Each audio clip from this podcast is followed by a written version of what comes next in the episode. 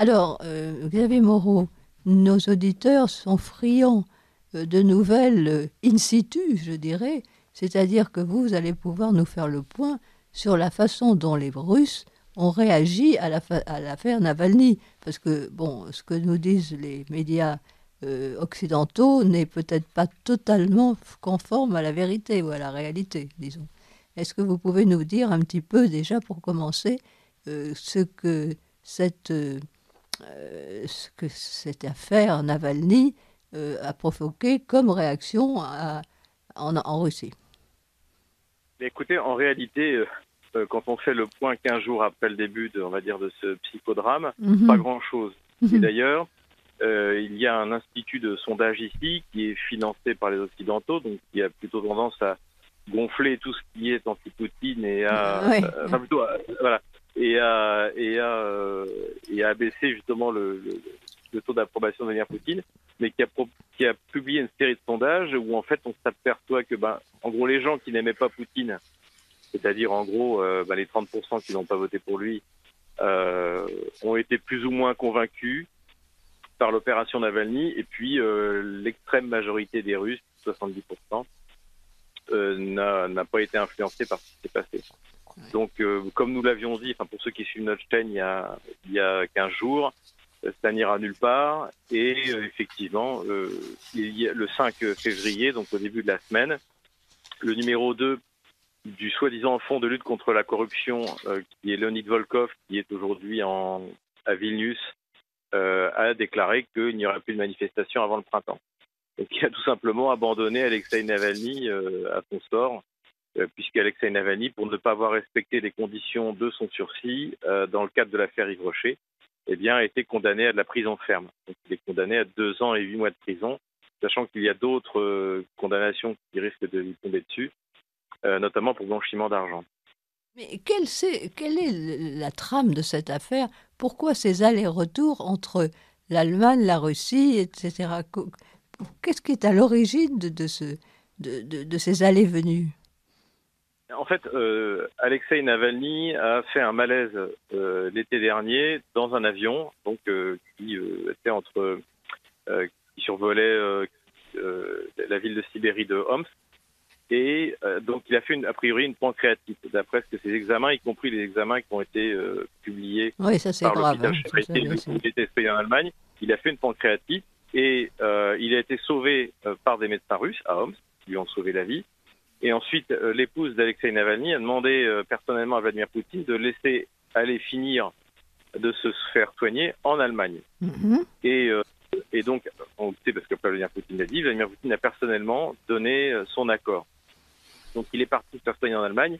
Et là, des analyses ont été envoyées dans des laboratoires de l'OTAN, donc de la Bundeswehr en Allemagne, de la DGA en France, si je me souviens bien, je crois encore un en, en Suède, euh, sachant que la Suède ne fait pas partie de l'OTAN, et qui ont dit qu'ils avaient trouvé du Novichok, donc qui est un, neurotoxique militaire, donc qui bien sûr ne serait pas utilisé pour, euh, pour empoisonner quelqu'un. Euh, en fait, vous pouvez tuer tout le monde autour. Hein, donc une fois de plus, en fait, il y a eu tout un narratif occidental, un récit qui a été fait pour faire croire que Alexei Navalny avait été empoisonné au Novichok. S'il avait été déjà, étant donné que l'avion, le, le temps qu'il atterrisse à Homs, euh, il a fallu compter au moins une heure, euh, il serait déjà mort. Et surtout, même s'il avait survécu, il aurait des, des, graves qui auraient amené à sa mort, des, problèmes euh, moteurs. voilà, on ne peut pas se remettre totalement du Novichok. Et, en fait, Alexei Navalny, non seulement s'est très rapidement du Novichok, mais a commencé à avoir une activité politique en Allemagne où il a tourné un film à charge contre Vladimir Poutine sur un soi-disant château qui qui appartient à Vladimir Poutine. Donc, en gros, le juge d'application des peines, euh, voyant ça, euh, sachant que Navalny avait déjà enfreint plusieurs fois, même avant son euh, sa pancréatite, avait enfreint plusieurs fois justement les, termes de son sursis, a fini par réclamer son incarcération et l'a condamné à la prison ferme, encore une fois, pour pour l'affaire Yves Rocher. Ben, c'est tout ça. On voit que tout ça est trafiqué que, quand ça arrive jusqu'à nous. Je pense que Michel Leblay, qui, vous le savez, est collaborateur permanent de cette émission et qui est politologue, et économiste, a une question à vous poser peut-être sur l'affaire Navalny? Oui, bonjour, bonsoir, bonjour Xavier Moreau. Oui, la question que j'aurais à vous poser, pourquoi est-il retourné en Russie? À partir du moment où euh, il risquait d'être à nouveau condamné, c'est ça qui est tout à fait étonnant, très bizarre dans cette affaire. Bon, il part en Allemagne euh, et puis euh, bon, il y guérit apparemment et il retourne en Russie. Et on a du mal à comprendre les raisons pour lesquelles, en effet, de ce, de, ce, retour, avec tous les risques que ça représentait pour lui en termes d'arrestation. Ben, je pense que euh, tout d'abord, je pense que Alexei Navalny ne pensait pas qu'il serait arrêté, puisque malgré les différentes affaires de corruption qui lui courent après, donc il y a, une affaire qui, lorsqu'il était conseiller du gouverneur de la ville de Kirov, donc euh, euh, il y avait une affaire de, de, Syrie à, Kirov, qui s'appelait Kirov Lies, je ne vais pas rentrer dans les détails. Il a été condamné à du sursis, il a échappé à la prison. Il a ensuite eu l'affaire Yves Rocher, où il a été condamné à du sursis, il a échappé à la prison. Et je pense qu'il s'imaginait et que surtout ses sponsors l'ont convaincu qu'il pouvait rentrer en Russie, qu'une fois de plus, il échapperait à la prison. Mais euh, il, est, il, a, il, a, couru un risque, mais aussi parce que, si vous voulez, euh, Alexei Navalny vit d'être un opposant. Euh, ses sponsors lui ont donné énormément d'argent. Aujourd'hui, il y a une enquête sur blanchiment d'argent dont on estime qu'il se monte à 11 millions de dollars. Si euh, Alexei Navalny devient un opposant basé à Vilnius euh, ou à Varsovie ou ou à Londres, comme euh, ses autres collaborateurs, il ne sert plus à rien pour le, pour le, on va dire pour les services secrets occidentaux. Et donc, euh, il avait le choix soit de disparaître et donc, en gros, de ne plus être subventionné par ses, par ses sponsors, soit de tenter le, tout pour le tout et de revenir en Russie.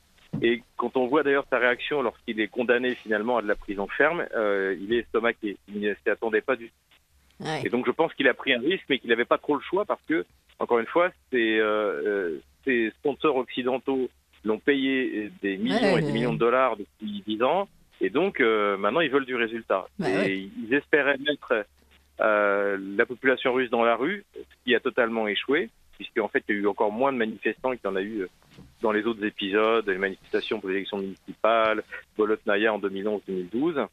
Et, euh, et, je pense aussi que les sponsors d'Alexei Navalny, donc qui avaient préparé ce reportage sur le soi-disant château de Vladimir Poutine, lui ont menti sur la réalité de ce qu'ils avaient trouvé. Puisque ce reportage a été complètement démystifié et qu'aujourd'hui, c'est l'objet de moquerie, même vis-à-vis euh, du soi-disant Front de lutte contre la corruption et euh, vis-à-vis d'Alexei Navalny. Alors, c'est un personnage euh, en partie manipulé par les services occidentaux. Je, pense qu'il est totalement manipulé. Je pense qu'il n'est pas du tout à la hauteur des gens bien plus brillants qui le manipulent. Je pense que celui qui contrôle finalement aujourd'hui le, Front de lutte contre la corruption, c'est justement ce euh, Léonid Volkov qui est basé à Vilnius. Et c'est lui qui a d'ailleurs appelé euh, euh, lundi, enfin c'était le 5 février, à arrêter les manifestations. Ah oui. Donc tout d'un coup, Alexei Navalny qui est revenu pour essayer de soulever le peuple russe pour la liberté, etc. Euh, celui qui l'a renvoyé en gros au carton avec un couteau en plastique, eh bien appelle à la fin des manifestations en disant que ça ne sert à rien, qu'on prendra en printemps.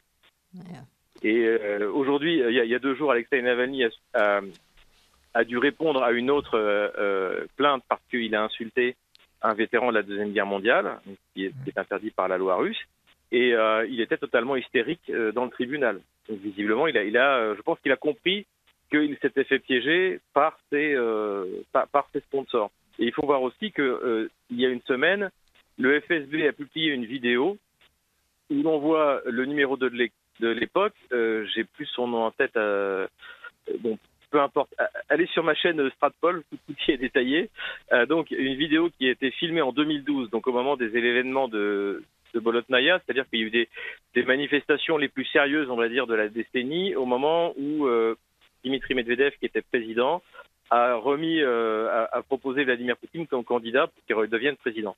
Ça a provoqué un certain mouvement, des certains mouvements euh, euh, en Russie, tout, tout à fait mesuré d'ailleurs. Il faut quand même relativiser hein, au, meilleur, euh, au meilleur moment, entre guillemets, euh, sur une ville de 12 millions d'habitants, il y a eu 60 000 manifestants. Allez, 80 000, soyons généreux. C'est pas non plus, c'était pas non plus la révolution, mais cela dit, c'était le plus grand succès.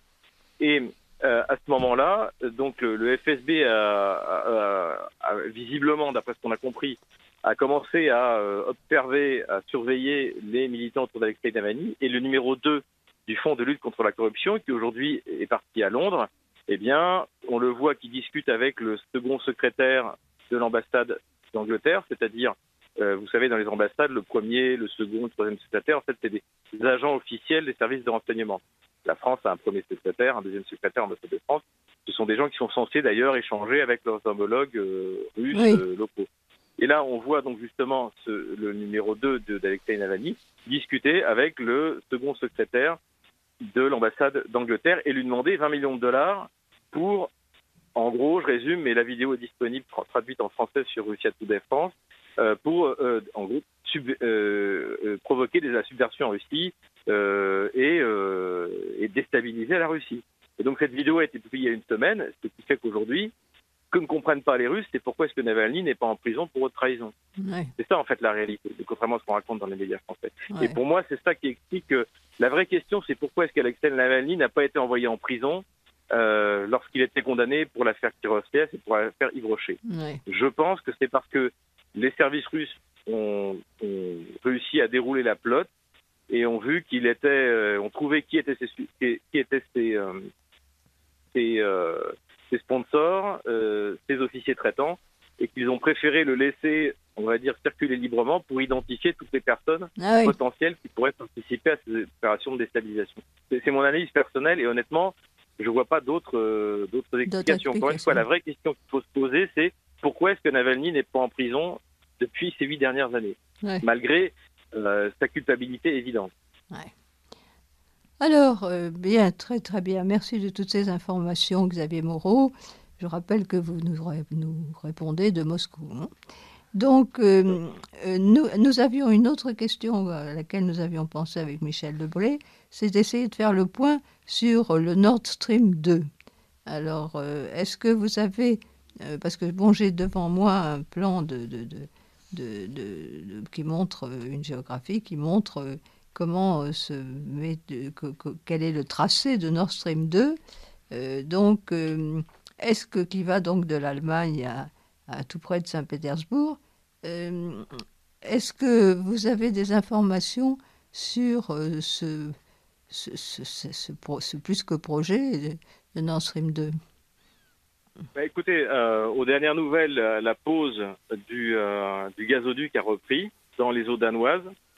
Donc pour faire rapidement, de, manière courte, en, 2017, euh, un consortium international de sociétés qui réunissent à la fois euh, pour les Français Engie, euh, pour les Allemands, il y a deux sociétés, une Hyper, il y a des Autrichiens également, et il y a Shell également. Donc sur un projet qui doit peser de mémoire autour de 10 milliards de dollars, il s'agit de poser un, un deuxième gazoduc, puisqu'il y a déjà un Nord Stream 1, Mhm. Euh, donc qui amène et pour doubler la capacité, c'est-à-dire rajouter 55 milliards de mètres cubes euh, euh, de gaz russe qui va arriver en Allemagne et en contournant les, on va dire les gazoducs traditionnels et, d'ailleurs vieillissants. Le premier qui passe par la Biélorussie et la Pologne et le deuxième qui passe par l'Ukraine. Donc cela est une stratégie qui a été développée par la Russie pour éviter de subir le chantage euh, de ces pays euh, de, transit du gaz russe. Donc il y a à la fois euh, donc il y a ces deux, deux, gazoducs Nord Stream 1 et Nord Stream 2 et le ce qui devait être le South Stream qui arrive directement en Bulgarie, mais comme John McCain et l'Union européenne s'y sont opposés, désormais il passera par la Turquie. Et donc il s'appelle le Turkish Stream. Et il va remonter quasiment jusqu'à l'Autriche. Et d'ailleurs le, le le, ce gazoduc donc qui passe par le sud a été euh, récemment inauguré en Serbie, euh, en Hongrie. Et donc en fait, euh, la Russie, à travers ces gazoducs, va délivrer quelque chose comme autour de 150 milliards de, de mètres cubes de gaz à l'Europe mmh. et devenir effectivement un fournisseur, le premier fournisseur. Mais cela dit, le gaz naturel se développe et la consommation du gaz naturel, surtout en Allemagne avec la fermeture des centrales nucléaires ah et la volonté de fermeture des centrales au charbon, va se développer et, et sans doute que les euh, gazoducs euh, traditionnels polonais ou ukrainiens continueront à être utilisés. Simplement, cette capacité de chantage qu'avaient la Pologne et l'Ukraine, après, une, fois que le, gazoduc Nord Stream 2 aura été achevé, eh bien cette capacité de chantage aura complètement disparu. Et même aujourd'hui, par exemple, la capacité, le, transit par le, gazoduc polonais est soumis à des enchères et en fait, il n'y a qu'un seul pays qui peut utiliser ce gazoduc pour euh, pour euh, fournir euh, c'est la Russie et donc en fait elle, met à peu près les prix qu'elle veut. Donc en fait c'est un un c'est un comment dirais-je c'est un projet qui est avant tout économique. Il s'agit pour l'Allemagne qui est la première puissance industrielle européenne de pouvoir continuer à avoir une énergie bon marché que seule la Russie peut lui procurer.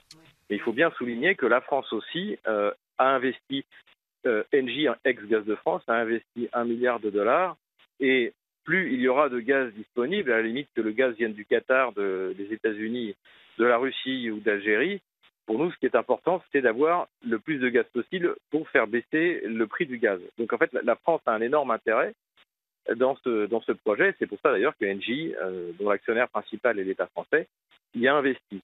Les Américains, il y a un an, ont euh, tenté de, bloquer le projet, notamment en interdisant, en mettant sous sanction la société Allseas qui posait le, gazoduc au fond de la mer Baltique.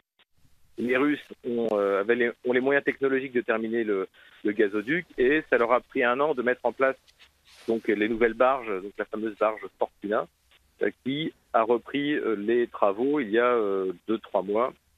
Et donc normalement le gazoduc sera de toute manière terminé en juin en juin de cette année.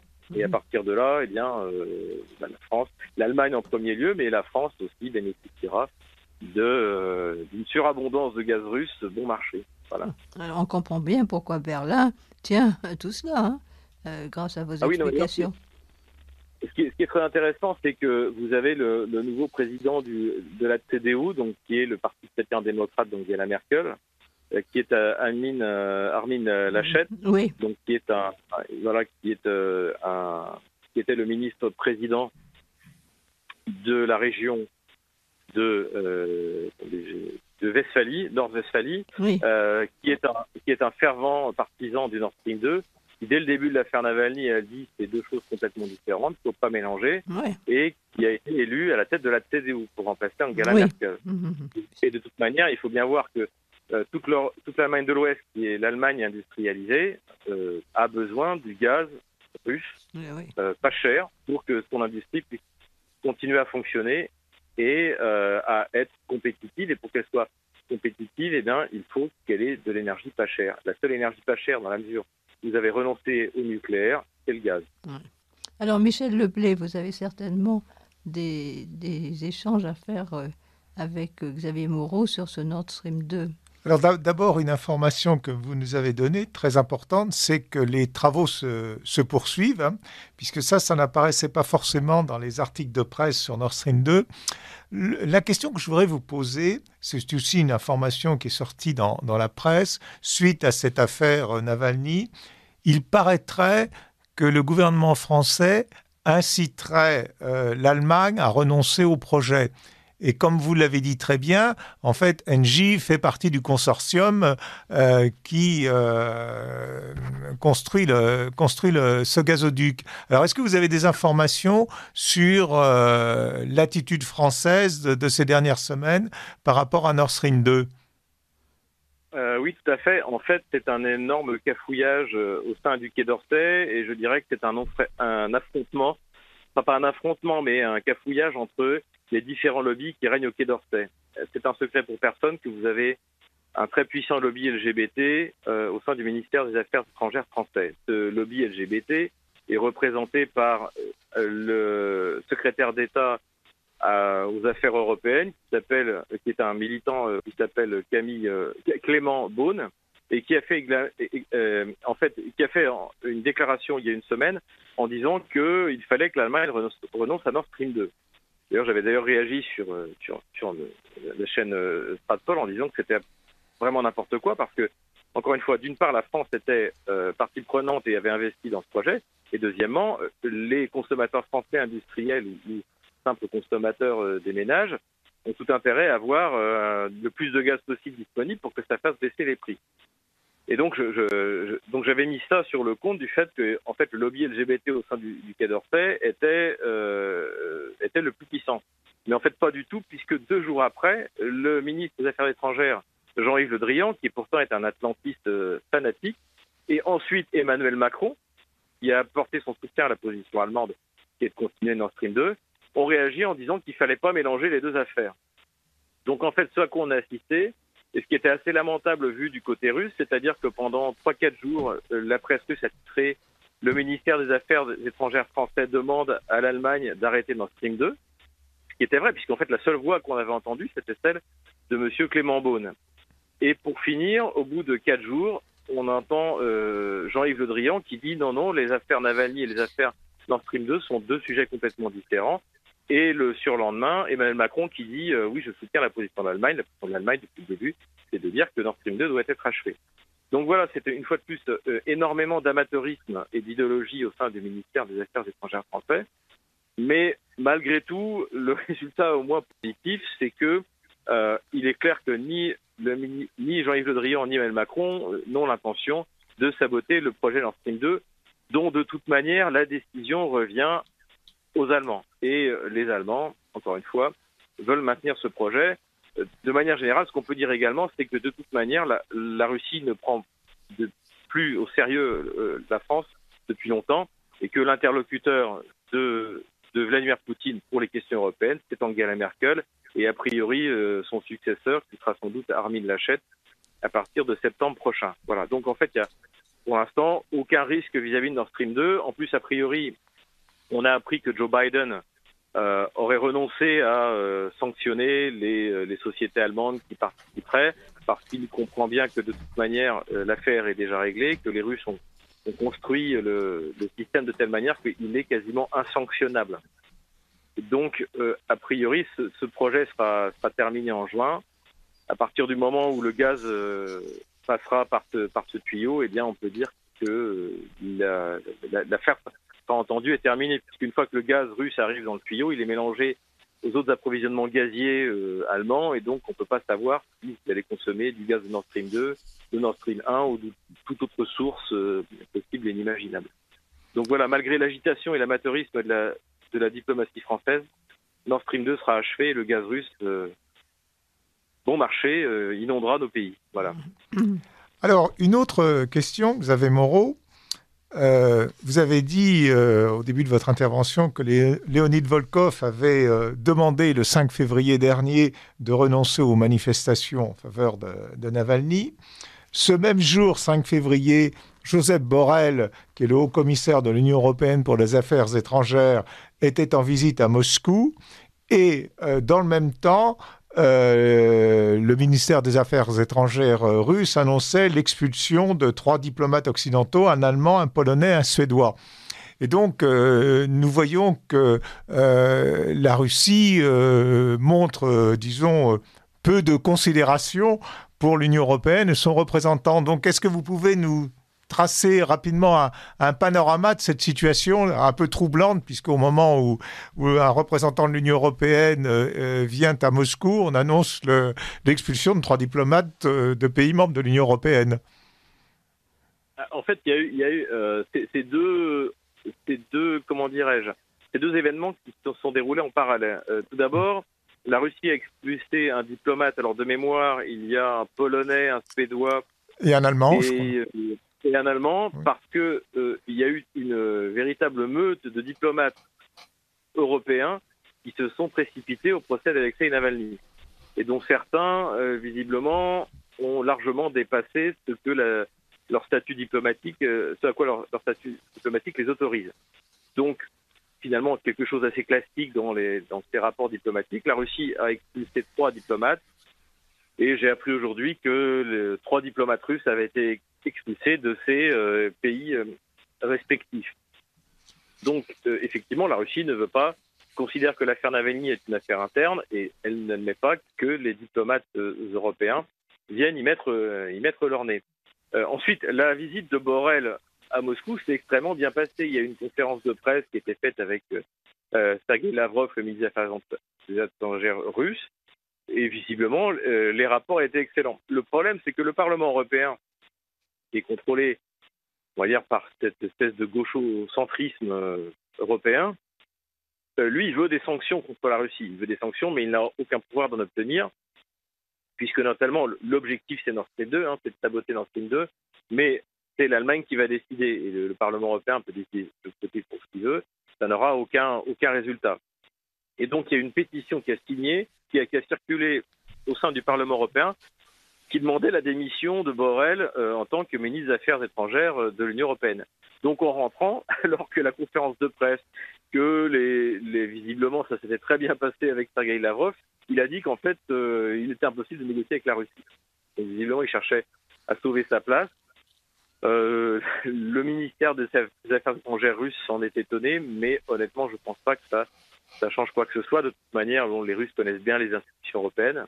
Ils savent très bien que encore une fois, euh, celui qui commande dans l'Union européenne, c'est l'Allemagne. Si l'Allemagne veut achever Nord Stream 2 et avoir de bonnes relations avec la Russie, comme je pense que c'est le cas, euh, à ce que dit euh, la Commission européenne, ce que disent les Polonais, les Baltes, Gestaki, même, même Macron, honnêtement les Russes s'en moquent. Alors nous avons des messages d'auditeurs. Un, message qui me fait un petit peu sourire d'un auditeur de Radio Courtoisie, que, que va-t-on faire de tout ce gaz alors que l'on construit des logements sans cheminée ni branchement au gaz? Euh, Je pense que le gaz est quand même indispensable. Il y a beaucoup, beaucoup de chauffage au gaz. Oui, et puis euh, en fait, c'est le gaz qui alimente les centrales électriques, en fait. Oui, c'est ça. Ah oui, parce que. Euh, voilà, alors la France est moins dépendante que l'Allemagne, parce que la France, grâce à Dieu, a conservé son programme. Oui. Enfin, une partie son programme nucléaire. Euh, voilà, avec la fermeture de Fessenheim, euh, on est obligé de relancer les, centrales à charbon. Mais l'Allemagne est, à la fois dans une perspective de fermeture des centrales nucléaires et de fermeture des centrales, des centrales à charbon. Donc, euh, vous pouvez produire toutes les euh, voitures électriques que vous voulez. Euh, à un moment ou à un autre, il faut les recharger. donc, si vous voulez ni du nucléaire ni du charbon, la seule solution, c'est le gaz. Alors, justement, alors cet auditeur continue en disant si c'est pour transformer ce gaz en électricité, attention à la planète. Bien. le, gaz naturel est une, une énergie propre. Oui. Ça reste un hydrocarbure, mais globalement, par rapport au pétrole, par rapport au charbon, c'est c'est une énergie propre et surtout bon marché, très bon marché. Hein. c'est vraiment euh, euh, et, abondante en Russie. La Russie a des, a des réserves colossales et, et, euh, et, ils en découvrent sans arrêt des nouvelles poches. Les, comme les technologies en plus évoluent extrêmement rapidement, des poches comme par exemple on en avait parlé la poche de, de, de Stockman, donc dans la dans une poche offshore du côté de Mourmansk eh bien, à terme, technologiquement, sera euh, rentable à exploiter. Mm. donc le, gaz naturel euh, est une véritable, euh, une véritable source qui va être fondamentale pour les, économies européennes. et pas que européennes, hein, le, notamment en Asie. Le, gaz de schiste américain, par exemple, est prioritairement exporté vers l'Asie parce que il coûte plus cher que, que, que, ce que les Russes peuvent nous, peuvent nous délivrer. Et une partie de la compétitivité, encore une fois, des industries européennes vient du fait qu'on a un gaz pas cher. Et plus il y aura du gaz disponible, qu'il soit russe, qu'il soit qatari, qu'il soit iranien, qu'il soit euh, euh pourquoi pas américain ou, euh, ou, euh, ou, azéri, eh bien, plus il y aura un volume important, moins il sera cher. C'est le principe de l'offre et de la demande. Alors, nous Avec avons... un gouvernement socialiste, l'offre et la demande, c'est alors des notions qui ont un peu produit, mais c'est important dans l'économie, en fait. Ouais. ouais. Alors, euh, il y a un autre de nos auditeurs, euh, un, ami auditeur, qui nous dit, euh, pour l'affaire Navalny, qui revient sur l'affaire Navalny, pour l'affaire Navalny, le pseudo-démocrate Made in USA voit aussi les bons commentaires, précisions et détails, voire aussi sur le, le site Réseau Voltaire, qui décrit bien comment les puissances otanesques se servant de ce pantin pour essayer d'ennuyer encore le président Poutine. Bonne émission, amitié, voilà. Donc je vous lis ce, commentaire. Alors, il nous reste à, évoquer le vaccin russe. Alors, est-ce que vous pouvez nous faire le point sur le vaccin russe? Écoutez, moi, je ne suis pas du tout spécialiste en vaccin. Oui, nous non plus, je vous rassure. voilà, sans être anti-vaccin, Bon, en plus, moi j'ai eu le Covid, donc du coup, je ne me ferai pas vacciner, c'est pas la peine. Oui, c'est pas peine. Voilà, cela dit, ce qu'on peut faire, c'est, ce qui est assez drôle de faire, c'est que si vous voulez, euh, là, là, où les Russes ont été les, les meilleurs, c'est que ils ont pris le Covid au sérieux dès le début. Donc, dès le début, ils ont essayé de trouver un vaccin. Euh, c'est ce que on appelait à l'époque soviétique la sécurité biologique. Mm-hmm. Euh, c'est-à-dire que c'est autre chose que le, le système de santé, mais c'est-à-dire qu'en fait, comme les soviétiques s'apprêtaient à, euh, à tenir à la fois une guerre nucléaire, une guerre biologique, une guerre chimique, ils ont un système de surveillance biologique qui est euh, extrêmement performant, qui date de l'Union soviétique, comme à peu près d'ailleurs tous euh, les anciens pays communistes, comme la Chine. Donc, quand ils ont vu arriver la menace du Covid-19 en décembre, janvier de l'année dernière, enfin décembre 2019 et janvier 2020, ils ont tout de suite commencé à travailler dessus, essayer de trouver des médicaments, etc., etc., etc. Et euh, du coup, euh, ils ont commencé les premiers à élaborer un vaccin. Et donc, en fait, ils ont été les premiers à être prêts. Et en juin, lorsqu'ils ont dit on en est à la phase 2 des tests sur le vaccin, alors je ne sais pas trop quoi ça correspond, mais en gros, bon, ils avaient un, ou deux mois d'avance euh, par rapport aux autres. Euh, il y a eu une avalanche de critiques acerbes dans toute la presse occidentale, notamment française, en disant les Russes, les Russes mentent, c'est pas vrai, ils sont pas plus avancés que les autres, etc., etc., etc. Et, euh, et le fait est que si, et surtout que là, le, les tests donc du, du vaccin qui, euh, qui est proposé, donc il y a un vaccin qui s'appelle le Sputnik V.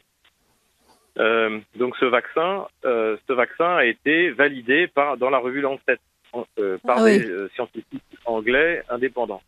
Ce qui fait qu'en gros aujourd'hui, il est entre deux trois fois moins cher que ses concurrents, euh, occidentaux. Ensuite, euh, l'Institut Gamalais, comme euh, l'Institut Vector, comme le ministère de la Défense russe qui est également en train de, développer son vaccin, ce sont des instituts d'État. Et si jamais je, devais avoir l'obligation de me faire faire un vaccin, bon, en Russie, il n'y a, pas, a, a pas de vaccination obligatoire, ça a été dit par Poutine en personne.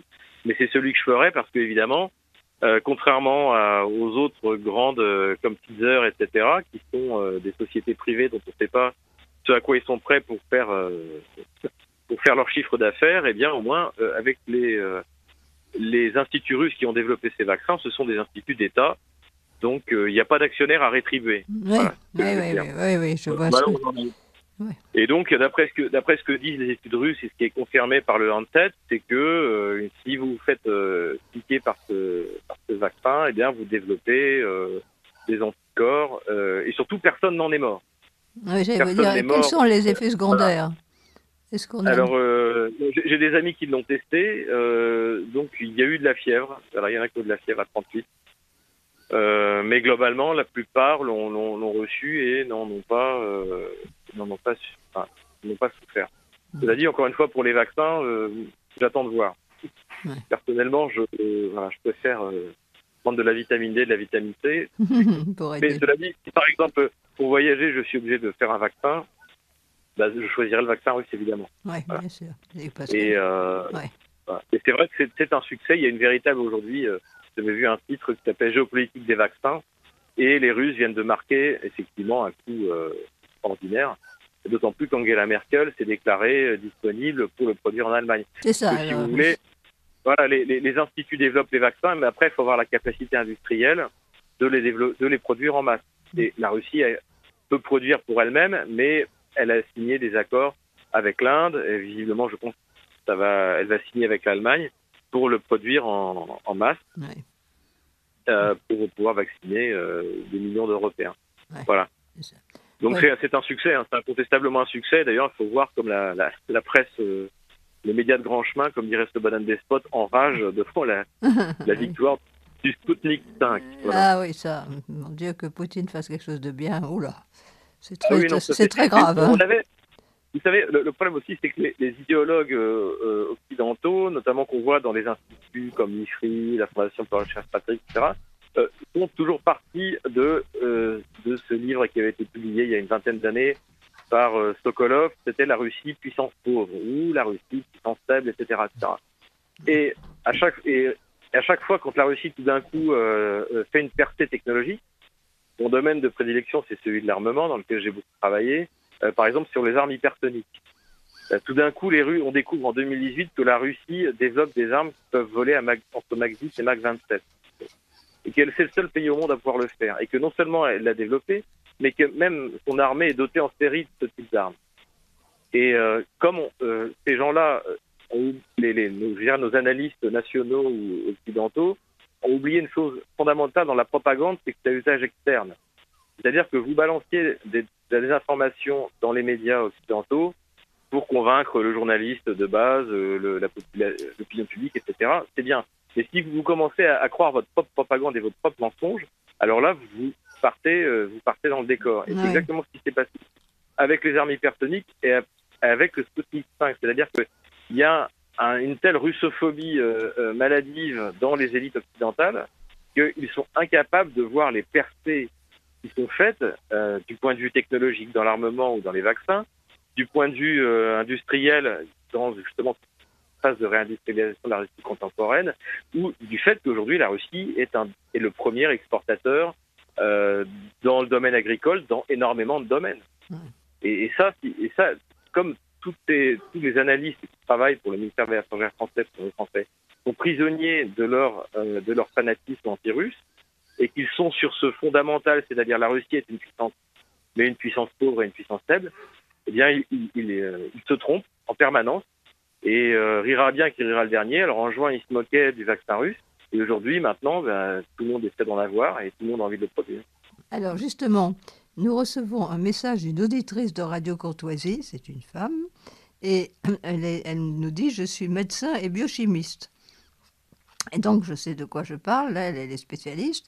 Alors, elle nous dit Ce vaccin est tout à fait fiable, il n'a pas de ARN messager, c'est un vaccin qui injecte les protéines du virus, il ne contient aucun matériel génétique, au contraire des vaccins américains et anglais qui n'ont jamais été utilisés chez l'homme.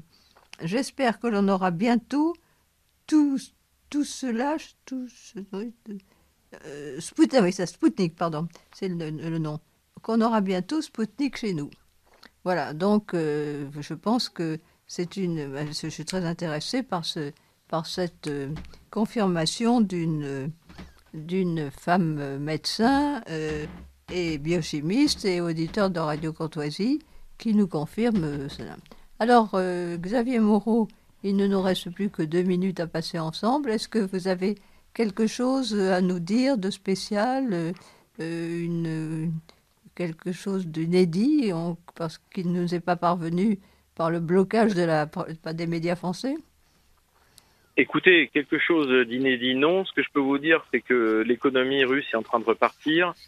Il n'y a quasiment plus aucune mesure de restriction euh, liée au, au, coronavirus. Oui. On parle même, euh, on parle même désormais de, de, de, de la fin du port des masques, euh, puisque le médecin de référence, le docteur Miasnikov, a déclaré que le masque et les gants ne servent à rien.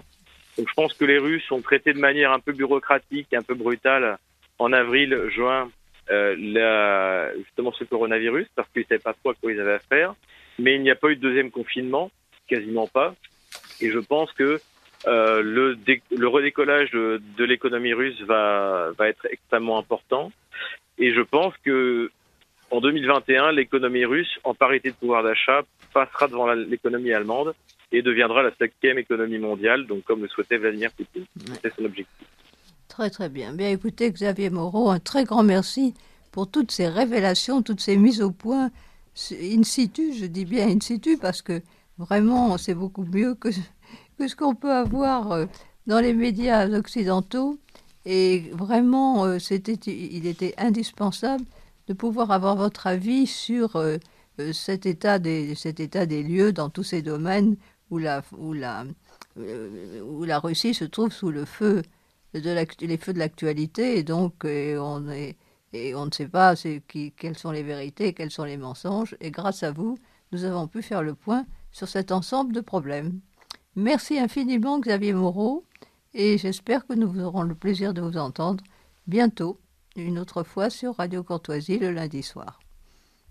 Merci beaucoup et je suis à votre disposition. Eh bien, merci beaucoup. Merci Xavier Moreau et à bientôt donc.